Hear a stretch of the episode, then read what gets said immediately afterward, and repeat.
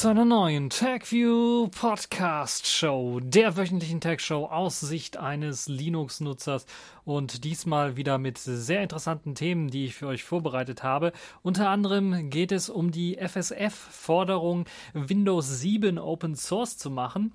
Dann haben wir die Antiviren-Software, die als Einfallstor für Viren gelten kann.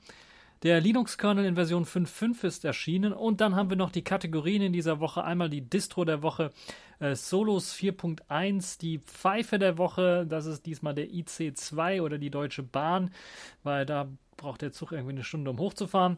Und Selfish der Woche, dort gibt es einen Fork von Tutor und den habe ich mir auch etwas genauer angeschaut. Fangen wir aber zunächst einmal an mit den Themen dieser Woche. Die Free Software Foundation hat Windows 7 äh, oder hat Microsoft aufgefordert, Windows 7 als freie Software, als Open Source oder ja, als freie Software herauszugeben. Ich glaube, die Free Software Foundation würde eher von freier Software reden, anstatt von Open Source. Nach dem Supportende von Windows 7 sieht es ja so aus, dass halt eben Microsoft immer noch äh, Businesspartner hat, unter anderem auch die Bundesregierung, die ja nochmal extra Geld dafür bezahlt, um Windows 7 weiterhin mit Updates versorgen zu können, was sie auf ihren Behörden-PCs installiert haben. Deshalb gehe ich da sehr stark von aus, dass Microsoft nicht auf die Idee kommen wird und zu sagen, ja, wir wollen jetzt Windows 7 als Open Source, als freie Software releasen. Aber die Freie Software Foundation hat Microsoft in einer Petition jetzt aufgefordert, das nicht mehr unterstützte Betriebssystem Windows 7 als freie Software herauszugeben, denn mit dem Ende des offiziellen Windows 7 Updates äh, laut der FSF sei auch die Zeit gekommen, dass Microsoft die ähm, Erziehung vergiftet und Nutzersicherheit gefährdet, wenn sie halt eben äh, nicht äh, das Ganze als freie Software herausgeben. Und äh, so wie die Privatsphäre, da sind sie jetzt genug eingedrungen und nun sei es wirklich an der Zeit. Und Microsoft hat die Gelegenheit zu zeigen, dass sie nicht so böse sind, wie die Freie Software Foundation meint und äh, möchte das deshalb äh, oder möchte, dass Microsoft das dadurch ausgleicht, dass Microsoft einfach den Windows 7 Code freigibt und der Allgemeinheit überlässt. Und ja, wie gesagt, wegen der kostenpflichtigen Updates, die einige noch dafür bezahlen, um weiterhin Support zu bekommen, die ja recht teuer, teuer auch sind, ähm, gehe ich mal sehr stark davon aus, ähm, dass Microsoft da nicht diesen Weg gehen wird. Zwar hat Microsoft in der Vergangenheit bereits schon Windows 1 und MS-DOS 1.2.5 und MS-DOS 2.0, glaube ich, released als äh, Open Source, äh, als freie Software im Grunde genommen, auch weil es unter einer BSD-Lizenz oder MIT-Lizenz tatsächlich auch veröffentlicht worden ist. Auch der Windows-Rechner, Taschenrechner, wurde unter einer MIT-Lizenz auf GitHub veröffentlicht. Und äh, ja, 2008 ähm, war es halt, 2018 war es bald auch soweit, dass MS-DOS 1.2.5 und 2.0 veröffentlicht worden sind.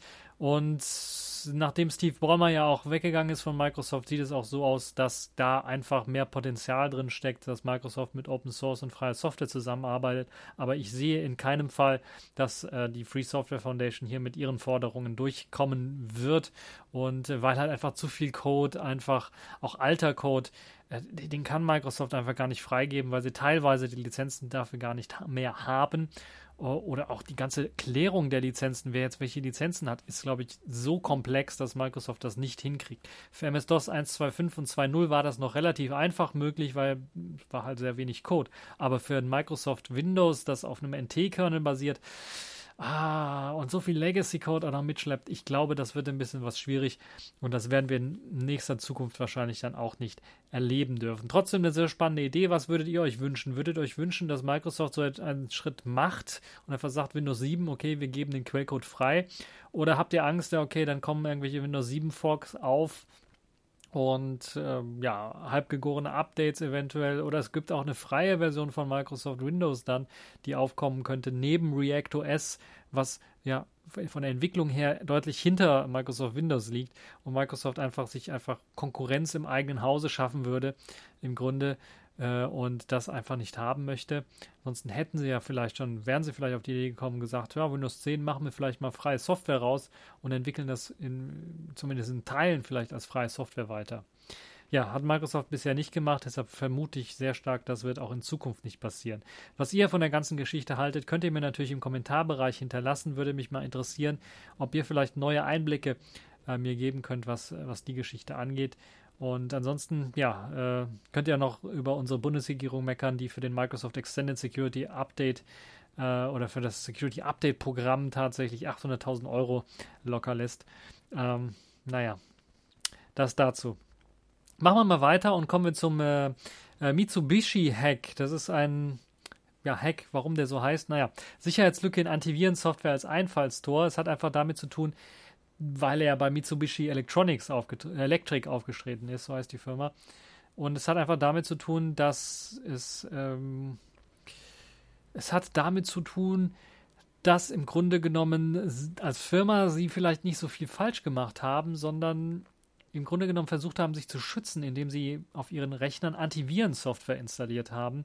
Weshalb das nicht immer eine gute Idee ist, zeigt dieses Beispiel jetzt hier und weshalb man auch immer vom Schlangenöl redet zeigt dieses Beispiel auch ganz deutlich, weil damit Antivirensoftware ordentlich funktionieren kann, muss es ja im Grunde genommen die Sicherheitshebel eines neuen Betriebssystems, ein normalen, normales Betriebssystems einfach mal aushebeln und äh, sich neben dem normalen Betriebssystem quasi Zugang zu allem im Betriebssystem, was läuft, verschaffen, damit sie halt eben alles auch irgendwie überwachen oder überprüfen können. Das hat den großen Nachteil, dass natürlich dann auch diese Zugangswege, die sie benutzen, um alles Mögliche zu überwachen und äh, darauf zuzugreifen, auch ausgenutzt werden können, falls sie fehlerhaft sind. Und das ist jetzt in dem Fall auch aufgetaucht, denn äh, mit der ähm, Antivirensoftware, die hier genutzt worden ist, Trend Micro Office Scan in dem Fall, also Trend Micro Antivirensoftware, äh, und in dem Fall der Office Scan, hat man sich eben äh, ein, eine große Sicherheitslücke hineingeholt in das System und ähm, ja, die interner und Geschäftsdaten sind released worden und der Hack wurde 2019 durchgeführt und in der vergangenen Woche ist er bekannt geworden und Mitsubishi Electric hat den Sicherheitsvorfall dann erst bestätigt, nachdem halt verschiedene Medien darüber berichtet haben. Und nach der erfolgreichen Attacke sollen sich die Angreifer dann im Netz ausgebreitet haben und am Ende Zugriff auf 14 Abteilungen gehabt haben und darunter unter anderem auch die Hauptverwaltung und die Sales-Abteilung von Mitsubishi Electric. Und äh, das ist natürlich ein, wirklich hohes Sicherheitsrisiko, was da ausgenutzt worden ist und natürlich äh, hochsensible Daten, die da äh, weggeflossen sind. Man kann sich durchaus vorstellen, dass natürlich jetzt der ein oder andere ähm, Konkurrent aus dem Bereich da sicherlich auch sehr interessant und scharf auf die Daten ähm, sein könnte. Ein Bericht des Nachrichtenportals ZDNet hat man sich äh, über die Sicherheitslücke in äh, dem Trend Micro Office Scan Zugang verschafft in der Version 11 und äh, XG, also die 12er Version. die Angabe hat Mitsubishi bislang noch nicht bestätigt, aber allen Anschein danach sieht es so aus. Und es handelt sich so um eine Directory Traversal Schwachstelle, über die der Angreifer im Grunde genommen auf Verzeichnisse zugreifen konnte, um letztlich Schadcode auszuführen. Und das geht halt dadurch, dass man halt im Grunde ähm, dieses, dieses Office-Plugin scannen, was eben Office-Dokumente scannen soll, um zu gucken, ob da was Schädliches drin ist, benutzt hat, um Zugriffsrechte zu erhalten auf das System, worüber man normalerweise keine Zugriffsrechte hat. Und äh, schon zu diesem Zeitpunkt hat äh, bereits, also im Oktober 2019 gab es bereits erste Patches und äh, schon zu dem damaligen Zeitpunkt warnte der Hersteller von äh, Antivirensoftware vor Attacken und hat das Angriffsrisiko als richtig hoch eingestuft. Und ja, dann wurde es jetzt tatsächlich auch ausgenutzt und äh, ja, man kann damit rechnen, dass eben äh, entweder zum gleichen Zeitraum oder bereits schon vorher äh, Mitsubishi Electric davon betroffen war. Und deshalb ganz Obacht bei Antivirensoftware, auch äh, bei Antivirensoftware, die einem frei angeboten wird. Wir haben das jetzt nicht, ich habe das jetzt nicht als Pfeife der Woche mit drin, aber von Avast Antivirensoftware sollte man auch die Finger von lassen. Ihr habt es vielleicht gehört, äh, Avast Antiviren hat ähm, Daten verkauft, beziehungsweise hat eine Tochtergesellschaft und wenn man Avast Antivirus installiert hat und dann die ganzen diversen Plugins, unter anderem im Browser oder sowas installiert hatte, äh, dann äh, wurde äh, man ausgespäht und die Daten wurden an Avast bzw. eine Drittfirma geleitet und äh, die äh, äh, Drittfirma hieß Jumpshot und hat die Daten dann weiterverkauft an die verschiedenen ähm, Hersteller, die sich dafür interessieren und äh, massenhaft Browserdaten seien an äh, die diversen äh, Firmen verkauft worden und sie haben sich da noch einen ordentlichen Reibach dran gemacht. Jetzt wird natürlich ganz zurückgerudert und gesagt, Entschuldigung, Entschuldigung, das wollten wir gar nicht, wir, wir hören damit auf. Aber ich glaube, das Kind ist schon in den Brunnen gefallen und ich glaube, Wast wird sich davon nicht mehr so schnell erholen können. Und unter anderem hat äh, Mozilla, äh, ich glaube sogar in, in den Firefox Add-ons, ähm, das Avast-Plugin äh, der zugehörigen Firma AVG blockiert und nicht mehr erlaubt. Und da kam das irgendwie dann mit ans Tageslicht, weil halt eben rausgekommen ist, ja, die spähen einfach im Grunde genommen alles aus, was ihr an eurem Browser macht. Alle, jeden einzelnen Klick, links, rechtsklick, egal was, wie ihr die Tabs öffnet, das wird alles äh, ausgespäht und wird dann äh, auch wie lange ihr euch ein Bild anschaut, und welcher Scrollposition, auf welcher Website ihr euch befunden habt und wie lange ihr da rumgescrollt habt. All das wird äh, gesammelt an Daten und ist natürlich sehr, sehr wertvolle Daten für alle äh, Firmen, die damit irgendwie äh, Geld verdienen wollen, äh, Werbung vernünftig schalten wollen und so weiter und so fort.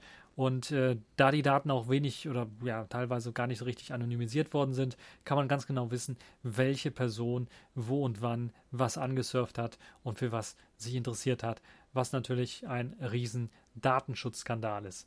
Äh, das aber ganz am Rande, das werde ich euch auch noch verlinken, weil das einfach ein, eine so grandiose äh, Negativstory ist. Da kann man eigentlich nur mit dem Kopf schütteln und äh, ganz, ganz großen Bogen um Avast machen. Heißt das jetzt, alle Antiviren-Software ist im Grunde genommen so aufgebaut, naja, und nicht ja, vertrauenswürdig, würde ich jetzt noch nicht behaupten, aber na, ich würde auch, selbst bei einem Windows-System würde ich sagen, ja, vielleicht doch die Finger von diesen ganzen Antiviren-Software, zumindest die Drittanbieter-Software dann lassen. Denn äh, die Microsoft-Lösung, äh, die es da gibt, diesen Windows Defender, der macht ja auch im Grunde genommen all das, was man benötigt. Und ähm, ich glaube nicht, dass er sein eigenes Security-Level äh, aushebeln würde, nur um für Sicherheit zu sorgen, für ja, vermeintliche Sicherheit zu sorgen.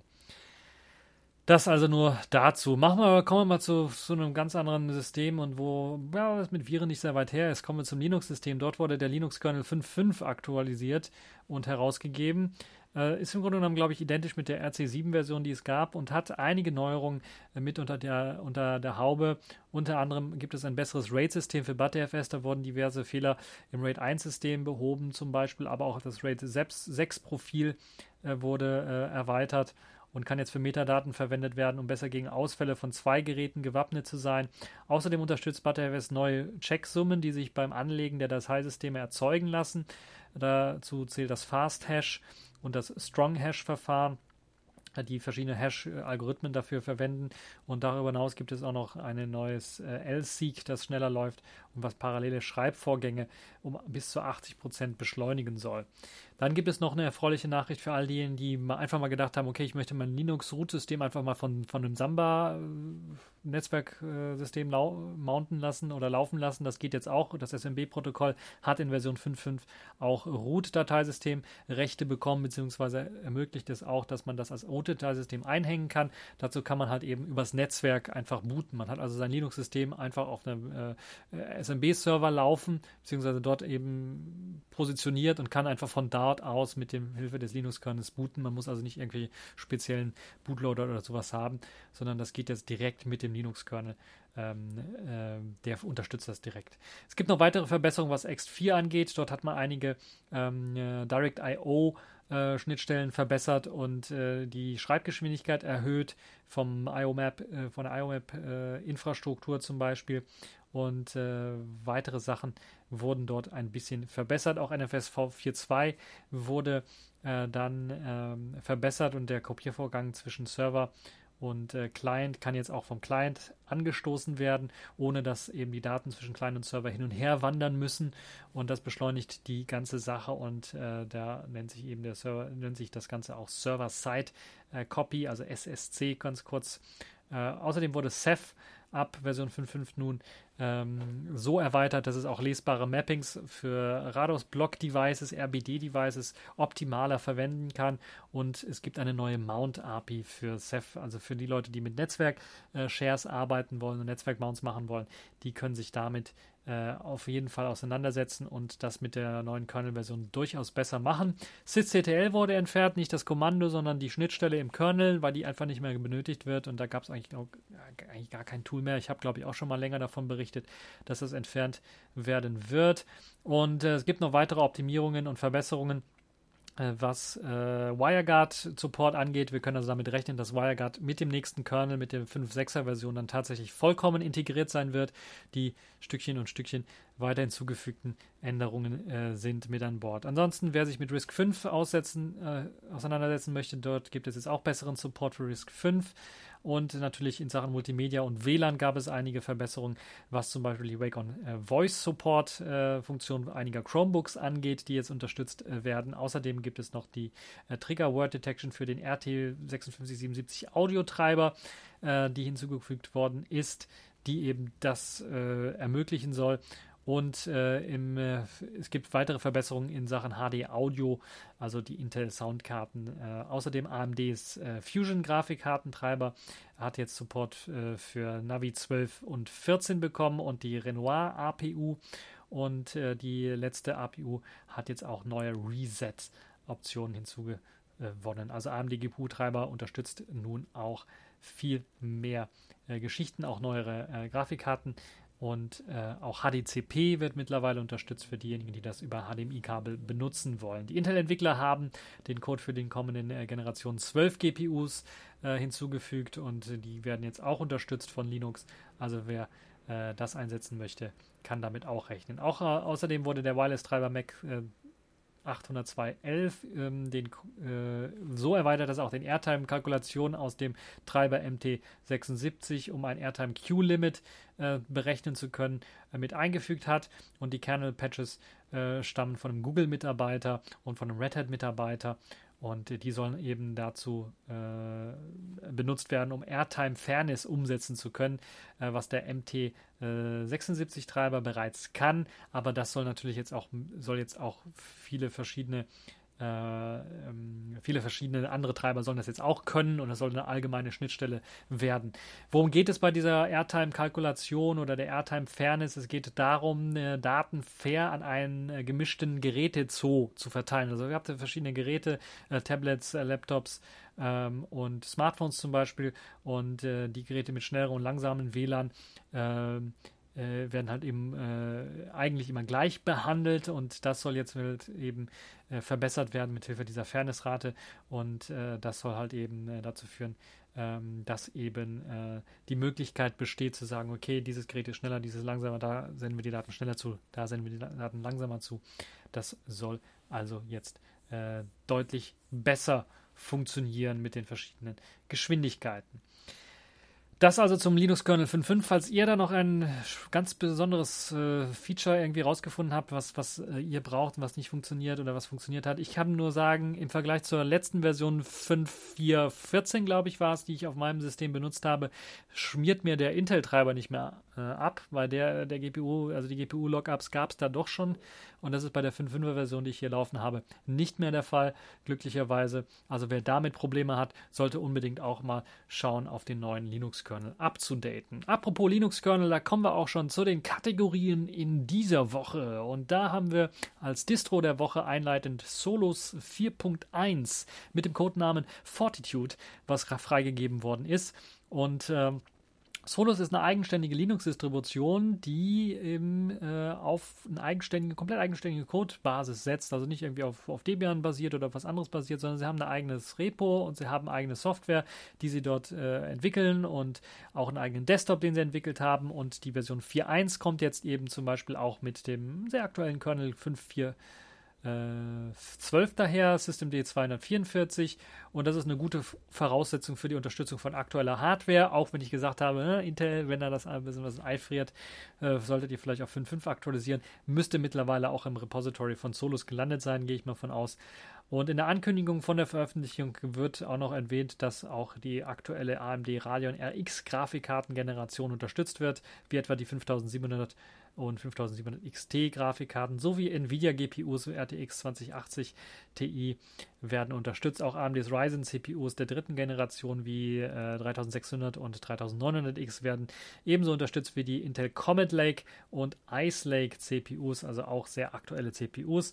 Ein aktuelles Mesa 1932 wird äh, ausgeliefert und unterstützt sogar OpenGL 4.6. Ebenfalls ganz aktuell ist FFmpeg 4.2.2 und GStreamer 1.16.2. Solus, wie bereits schon gesa äh, gesagt, basiert auf einem eigenen Budgie Desktop, der äh, äh, glaube ich, die letzte Version 10.5.1 ist und im Oktober 2019 released worden ist. Der wurde nochmal verbessert und Fehler beseitigt. Es ist so eine Art ja, GNOME GTK Fork, wie ich das verstanden habe. Und als äh, kommt auch mit so einer Seitenleiste daher, einem eigenen Panel und ein paar eigenständige Apps. Aber als Standard-Software wird unter anderem der Firefox 72 verwendet, äh, Thunderbird 68, LibreOffice äh, 6342 und ähm, Budgie und GNOME spielen Videos mit MPV ab. Äh, bei, äh, bei der Mate-Version äh, der Solus-Version gibt es äh, VLC und bei Plasma wird Audio per ELISA abgespielt und für Videos ist SM-Player mit an Bord. Das heißt, es gibt also verschiedene Versionen, eine GNOME-Version, eine Budgie-Version, eine Mate-Version und eine Plasma-Version. Die haben also ganz, ganz viele Versionen. Für jede Geschmacksrichtung von euch gibt es eine Version. Wo ich gerade LibreOffice lese, kamen wir auch direkt zum nächsten Thema. So ein bisschen, was ich vergessen habe zu erwähnen. LibreOffice ist nämlich rausgekommen in der neuen Version. Kann ich aber ganz kurz abhaken. LibreOffice, da gab es nur ja, QR-Code-Generator und hier und da Ver Verbesserungen, was die Kompatibilität angeht. Also da gibt es eine neue Version 6.4, die erschienen ist vom äh, LibreOffice. Ähm, wer sich dafür interessiert, kann sich das auch nochmal anschauen. Machen wir aber mal weiter und gehen wir zum nächsten Thema über. Wir wollen uns äh, mit dem Thema Pfeife der Woche beschäftigen, weil das ist wirklich ein sehr, sehr starkes Thema, was aufgetreten ist. Ein wirklich richtig träges Betriebssystem wird anscheinend bei den neuen Intercities verwendet von, also Intercity 2 verwendet von der Bahn. Die brauchen nämlich eine Stunde, sage und schreibe eine Stunde zum Hochfahren eines Zuges frage ich mich, wir haben so viele moderne Computer. Wozu braucht so ein Computersystem an einem Zug eine Stunde zum Hochfahren? Und das ist nicht der einzige Knüller bei der ganzen Geschichte, sondern das erklärt einiges, was die Zuganfälle, Ausfälle und so weiter angeht. Denn wenn der Zug mal wenden muss, also auf gleicher Strecke einfach in die andere Richtung fahren muss, ist es nicht nur damit getan, dass der Lokführer ähm, von äh, seiner Lok eben äh, einfach vielleicht in eine andere Richtung geht oder fährt, sondern der muss im Grunde das System neu starten. Das kann auch wieder bis eine Stunde dauern, im schlimmsten Falle, weil das Gerät abstürzt, wenn man versucht, die Fahrtrichtung zu ändern. Das heißt, ähm, die Deutsche Bahn, inwiefern ist sie daran schuld? Naja, wir wissen es nicht ganz genau, aber auf jeden Fall der Hersteller Bombardier, der das Ganze herstellt, ist, glaube ich, äh, in Verantwortung zu ziehen, weil der hat wahrscheinlich irgendwie ganz, ganz schlechte Programmierer. Und äh, also falls ihr denen irgendwie auf, aushelfen wollt, da könnt ihr auf jeden Fall euch mal bewerben, weil das ist ja wirklich ein, ein also das OS dieses Zuges, das will ich nicht sein und das ist, ich will auch gar nicht wissen, wer das programmiert hat, weil das bricht halt regelmäßig auch zusammen. Nicht nur, wenn man halt eben äh, äh, die Richtung ändern möchte, sondern auch sonst ist manchmal ein Neustart erforderlich. Und das ist besonders äh, ärgerlich, wenn man halt eben dann ähm, äh, versuchen möchte, dann äh, pünktlich zu sein, was die Bahn ja auch, wo die Bahn halt Schwierigkeiten hat. Manchmal sind sogar zwei Lokführer notwendig, um das Problem zu beheben, damit man über einen Fahrricht Fahrtrichtungswechsel machen kann. Und äh, ja, die, das ist, ist, unglaublich, oder? Also der Bootvorgang des Systems dauert eine Stunde und äh, das ja klar, dass das dann zu Verzögerungen und zu Problemen führt. Und da hat die Bahn mittlerweile auch gemerkt. Ich kann mir durchaus vorstellen, dass die Bahn die Konsequenzen ziehen wird und sagen wird, wir wollen nicht weitere Züge von äh, Bombardier ordern, sondern wir wollen das erstmal gefixt haben, weil das ist fix, das muss gefixt werden. Also der Hersteller, da muss eingefordert werden, das zu fixen oder Schadensersatz zu, äh, zu äh, äh, liefern, weil das kann natürlich so nicht sein. Das darf im, in der heutigen modernen Gesellschaft einfach so nicht sein. Und äh, es ist, äh, man wird laut MDR Sachsen arbeitet man bereits an einer Lösung, aber wie das dann laufen wird, das werden wir mal schauen. Derzeit hat die Bahn etwa 20, ähm, äh, bei etwa 20 äh, äh, Jahren, also für 20 Jahren IC Intercity Fuhrparks eingerichtet und das Durchschnittsalter dieser Züge ist also etwa 20 Jahre schon alt. Und bei den neuen Zügen soll das Alter gesenkt werden. Äh, und äh, dann natürlich diese kostspielige Wartung äh, etwas geringer gehalten werden. Und in, in, Inspektionsintervalle sollen insgesamt auch verringert werden. Aber wenn man halt eben jetzt so ein Problem wieder hat mit einer Stunde Bootzeit beim IC2, dann ja, ähm, das kann man natürlich nicht äh, verantworten. Und äh, ja, durchaus, also man kann schon richtig glücklich sein, wenn man einen alten Intercity-Zug äh, bekommt, der solche Probleme anscheinend nicht hatte. Allerdings werden ältere Züge natürlich nicht jünger. was, deshalb sind sie auch älter. Und deshalb werden auch meistens die Bauteile äh, kaum noch hergestellt und äh, sind dann natürlich auch mit der Zeit deutlich teurer. Wir, ich bleibe auf jeden Fall dran, was die Geschichte angeht, weil das mich dann doch sehr stark interessiert, wie es dann da weitergehen wird. Und jetzt, da die Bundesregierung ja auch ein bisschen Geld in die öffentliche Personennahverkehr reinfließen lassen möchte und sicherlich auch ein bisschen tropfenmäßig da was abfallen wird, auch was Intercity Express und die Bahn angeht, könnte ich mir durchaus vorstellen, dass äh, da eventuell äh, mal ordentlich Geld reingeflossen, äh, reingepackt wird in das System. Und äh, ja, dann hoffen wir mal, dass das irgendwie äh, doch noch einen positiven Ausgang hat. Aber ich glaube zu Recht die Pfeife der Woche. Bombardier, die Bahn so ein bisschen, die ja anscheinend nicht richtig ordentlich geordert hat, weil das ist so ein Fehler, der hätte bei der Prüfung direkt auffallen müssen. Und bevor man den Zug dann wirklich auf die Gleise stellt und gesagt, hier, das geht ja gar nicht und das nehmen wir gar nicht erst ab. Und äh, äh, dann nochmal ans Reißbrett damit oder sowas. Naja, nicht ganz so, aber zumindest das Betriebssystem hätte dann wirklich äh, war das nicht mal vor ein paar Jahren, dass die Bahn gesucht hat nach Echtzeit-Java-Entwicklern? Ja, irgendwie, warum bringe ich das jetzt mit dem in Verbindung? Ich weiß es auch nicht. Nun ja, äh, kommen wir zum letzten Thema dieser Folge kommen wir zum äh, Selfish der Woche. Dort gibt es einen Fork von Tutor. Tutor ist die allseits beliebte Mastodon-App für Selfish OS und die hat jetzt unter anderem erst einmal gestartet als Fork mit einem kleinen Fix, um sich bei Mastodon überhaupt anmelden zu können, weil da hat die alte Tutor-Version Probleme gehabt mittlerweile. Und äh, ja, jetzt ist halt eben die äh, die geforkte Version so weit entwickelt, dass sie halt eben dann äh, auch noch weitere Neuerungen hinzugefügt äh, worden sind weitere Verbesserungen hinzugefügt worden sind, was auch das Optische angeht, aber auch was äh, Workarounds angeht, für zum Beispiel das Öffnen von Profilen, von, von Mastodon-Profilen, äh, von Biografien, so heißen sie, glaube ich, Bios. Äh, und äh, ja, auch noch was, was, was das Update angeht, äh, da gibt es einige Verbesserungen, was, was die Oberfläche angeht. Gerade bei Konversationen im Tutor äh, oder in, in, Mastodon ist das einfach besser geworden und auch eben die, die, der Indikator für das Senden von Texten, von Tuts äh, ist besser geworden und es gibt ein ähm, äh, der Bug wurde behoben, dass teilweise, wenn ich Tutor geöffnet habe und mir die Mastodon-Tuts angezeigt worden sind, wenn ich runtergescrollt habe, schnell genug runtergescrollt habe, sich einige Tuts wiederholt haben. Das wurde beseitigt, das Problem und äh, Vielzahl von weiteren Problemen wurden äh, behoben, was ich eine gute Sache finde. Schön, dass das weiterentwickelt wird. Äh, hat mich äh, doch immer gefreut, das Programm. Ich benutze das sehr, sehr äh, häufig und sehr, sehr gerne und finde es sogar teilweise besser, besser als die Android, das Android-Pendant, das es ja auch gibt. Also ist, ist meiner Meinung nach der komfortabelste äh, Mastodon-Client, den ich so bisher gesehen habe. Ihr könnt natürlich eure Meinung dazu äh, schreiben in Kommentaren. Benutzt ihr überhaupt Mastodon? Wenn ihr es benutzt, äh, edit mich.